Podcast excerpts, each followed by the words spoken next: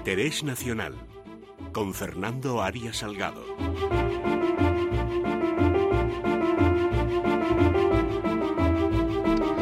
Don Fernando Arias Salgado, ¿qué tal, querido amigo? Muy buenos, días, Luis. Pues nada, encantado de estar aquí, ya en 2019. Yo sé que usted nos quiere hablar hoy del tema del control de inmigración, que es algo pues que está en estos momentos eh, en el centro del debate en Europa, en Estados Unidos, bueno, en todo el mundo occidental. Pero antes de eso, eh, yo quería hacerle una pregunta rápida. Estoy viendo los últimos movimientos relativos a Venezuela, con ese pronunciamiento del presidente de la Asamblea Nacional Venezolana, con ese, eh, con ese señalamiento por parte de los países vecinos y de la OEA y de Estados Unidos de que Maduro es un presidente ilegítimo.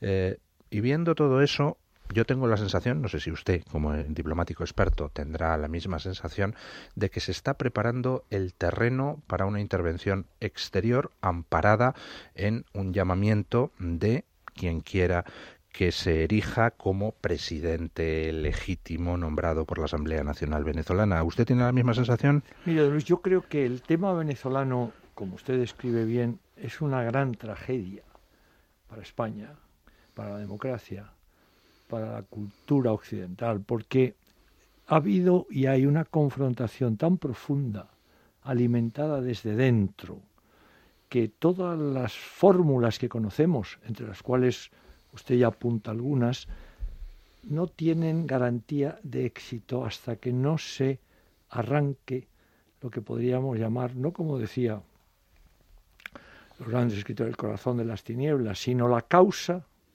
de la crisis profunda de la democracia en Venezuela.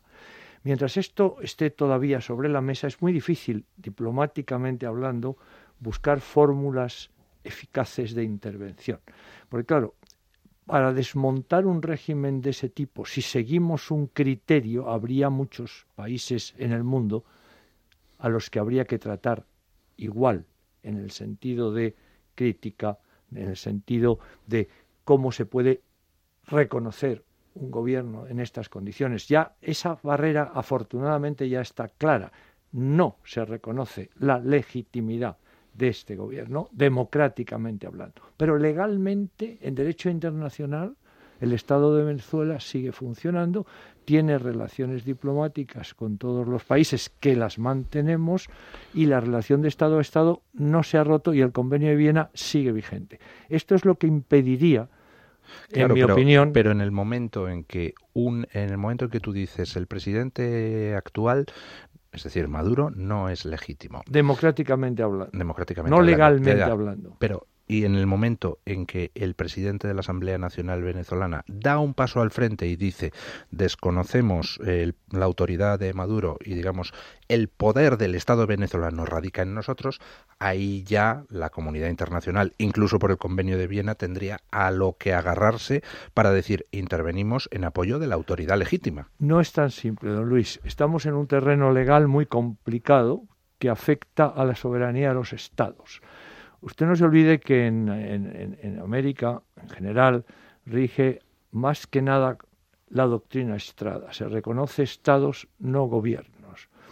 Es decir, aunque no esté vigente legalmente, es un enfoque jurídico internacional que protege, quizá indebidamente, pero protege la estructura del Estado que en un momento determinado actúa como tal. Y evidentemente, independientemente de toda la crisis interna, siento en esto ser un poco más precavido, las fórmulas diplomáticas de relaciones con los demás no se han roto.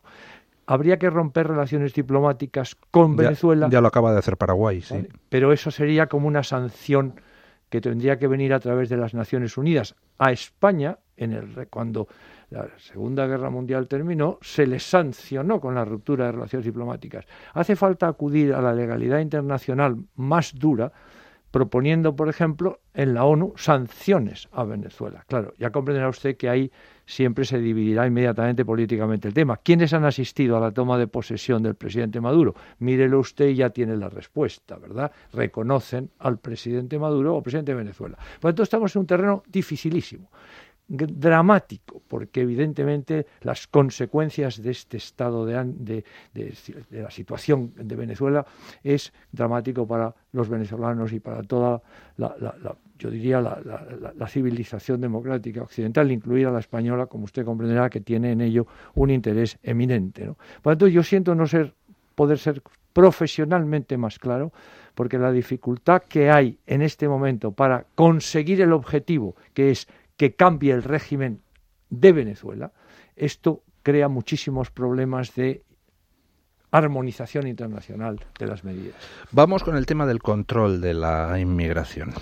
Verá usted, don Luis, yo, mm, usted ha dicho bien que la inmigración va a ser en este año 2019, pero en general en toda esta etapa nueva, el gran problema de América y el gran problema de Europa y voy, a distinguir la inmigración en Estados Unidos, que es, por así decirlo, la potencia más importante del mundo en este momento, refleja lo que va a pasar en Europa con África, si no tenemos en cuenta cuáles son los criterios de migración que se están barajando, por ejemplo, en América. ¿no? Es decir, el problema de América es distinto al problema de Europa en términos de inmigración. Vamos a ver si podemos señalar las diferencias. En América, ahora, en Estados Unidos, el gran problema de la inmigración sale porque el presidente Trump ha hecho de este tema, como lo hizo en la campaña electoral, un, yo diría, un objetivo básico de su presidencia. Se dice que porque eso le conviene, porque su base, en fin, le apoya, es igual. El problema es objetivamente importante. ¿Cómo se entra en los Estados Unidos, legal o ilegalmente y cómo se consigue la ciudadanía de los Estados Unidos, que es evidentemente el pasaporte de los Estados Unidos. Claro, esto es muy importante. Una cosa es tener la residencia y otra cosa es tener la nacionalidad.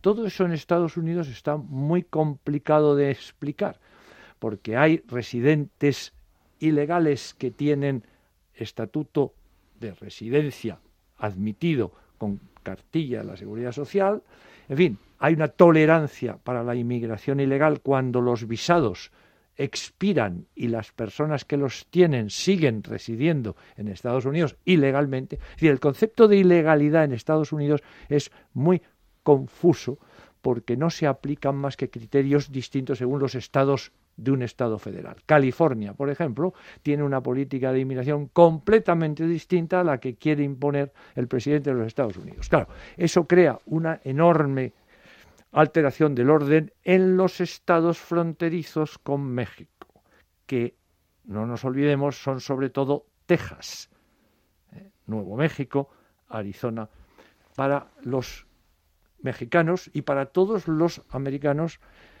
sudamericanos que vienen también de América Central, sobre todo pues Honduras, Nicaragua, El Salvador, etcétera. Entonces, claro, ahí se produce una ola migratoria en Estados Unidos que afecta básicamente a hispánicos, como dice el presidente, Hispanic Americans, los americanos hispánicos. Claro, los African Americans en Estados Unidos no vienen ya de América, estaban ya allí, y es todo el problema de la guerra civil americana, la esclavitud, en fin, todo el gran problema que tiene Estados Unidos en la sociedad. ¿Y qué pasa entonces en Europa? En Europa tenemos un problema similar, pero con una diferencia básica. En Estados Unidos hay un Estado federal que se ocupa de la política migratoria. En Europa, ¿dónde está la autoridad que se ocupa de la inmigración o migraciones en Europa. Claro, sería como si en Estados Unidos los de Texas hicieran su política de fronteras, los de California otra, los de Arizona otra, y entonces las mafias fueran yendo de un sitio a otro según donde vean que es más flojito. Exactamente, cuáles las mayores facilidades. Entonces Europa lo que no tiene en este momento es una política migratoria porque no hay un Estado europeo, ni federal ni de ningún tipo. Lo que hay es una comisión que tiene unas competencias que evidentemente no incluyen la de las migraciones y además tiene un Consejo Europeo que no quiere abordar como Consejo Europeo una política migratoria general porque dependería de los Estados miembros. Los Estados miembros están divididos, como todos conocemos, por lo tanto, la inmigración en Europa, que depende básicamente de África en sus dos componentes, el Magreb, Sahel y el África subsahariana. Son los tres elementos básicos que van, están amenazando en términos sociológicos, no de otro tipo, una masiva migración hacia el continente europeo, como está pasando con América del Sur y América Central respecto a América del Norte, porque todavía no han llegado a Canadá, pero podrían llegar también a Canadá. ¿no? Y este es el problema que tenemos. ¿Cómo se puede en este momento considerar este tema básico para Estados Unidos y para la presidencia de Trump. Trump, en mi opinión, se juega su presidencia en estos días. ¿Por qué? Porque él ha enfocado el tema quizá con un error, a mi juicio, enorme, que es cerrar el Estado federal en gran, en gran parte para presionar al Partido Demócrata. Yo creo que no se puede hacer así, peras y manzanas son distintas. El Estado federal está al servicio de los estados de los americanos y por lo tanto no se puede hacer de ese Estado un elemento de negociación para un problema como la inmigración, por muy importante que sea. Habría que apoyar. Pero eso es mi opinión personal, que no creo que en este momento tenga mucho valor porque el presidente Trump ha hecho de ese tema una parte central de su oposición al Partido Demócrata. No voy a abrir el Estado federal o completar el Estado federal hasta que los demócratas Partido Demócrata ceda. Eso es mal planteamiento, yo creo, en términos europeos, desde luego, y vamos a ver cómo se resuelve ese tema, porque es verdad que el fondo de la cuestión, el presidente Trump, en mi opinión, tiene razón. La legalidad americana de, de inmigración es compleja, confusa y no se aplica verdaderamente en beneficio de los Estados Unidos, que no se trata, el otro día veíamos las cifras de migración legal, en fin, no hay ningún problema. La inmigración es, Estados Unidos es un país de inmigrantes y lo reconocen así y ahí no hay ningún problema. A lo que pasa es que tiene que ser legal porque si no está usted perjudicando también a los que siguen la vía legal. En Europa, en cambio, el gran problema que hay es que no hay concepto de continente europeo ni de cultura europea. Porque claro, no es lo mismo, y usted observe cómo van los inmigrantes que vienen de África, ¿dónde quieren ir? Entran por España, pero quieren ir a Francia, quieren ir a Londres quieren ir a, los países nórdicos.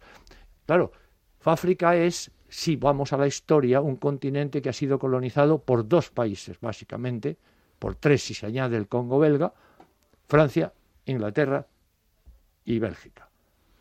Alemania participó muy poco desde la conferencia de Berlín. Toda la cultura africana que viene a Europa viene con una raíz europea, o francesa, o inglesa, o en su caso, belga en el Congo, pero en fin, Sudáfrica la dejamos aparte porque fue un ejemplo, el apartheid, de fracaso de la colonización europea. Fíjese usted qué complejidad tiene este tema para que, si tenemos tiempo algún momento, abordar el problema español que es esencial para nuestro futuro político. Pues lo haremos, como también quiero que abordemos en el futuro otro tema. Hoy preguntábamos a los oyentes ¿Qué solución debería darse, en su opinión, a los actuales problemas de la Unión Europea? Y dábamos cuatro opciones. Más unión política, menos unión política, mera unión económica o disolver la Unión Europea. Y en la encuesta que hemos hecho, después de 2.033 votos, gana con un 37% lo de que sea una mera unión económica, luego con un 30% más unión política, con un 26% disolver la Unión Europea y con un 7% menos unión política. Eh, interesante también que comentemos cuál es el futuro. Muy importante porque si me permite usted una opinión, esto 30 segundos. 30 segundos, esto sería es reformar la Unión Europea refundando la relación de los Estados miembros con los organismos burocráticos que aplican las políticas decididas por los Estados miembros. Muchísimas gracias, don Fernando.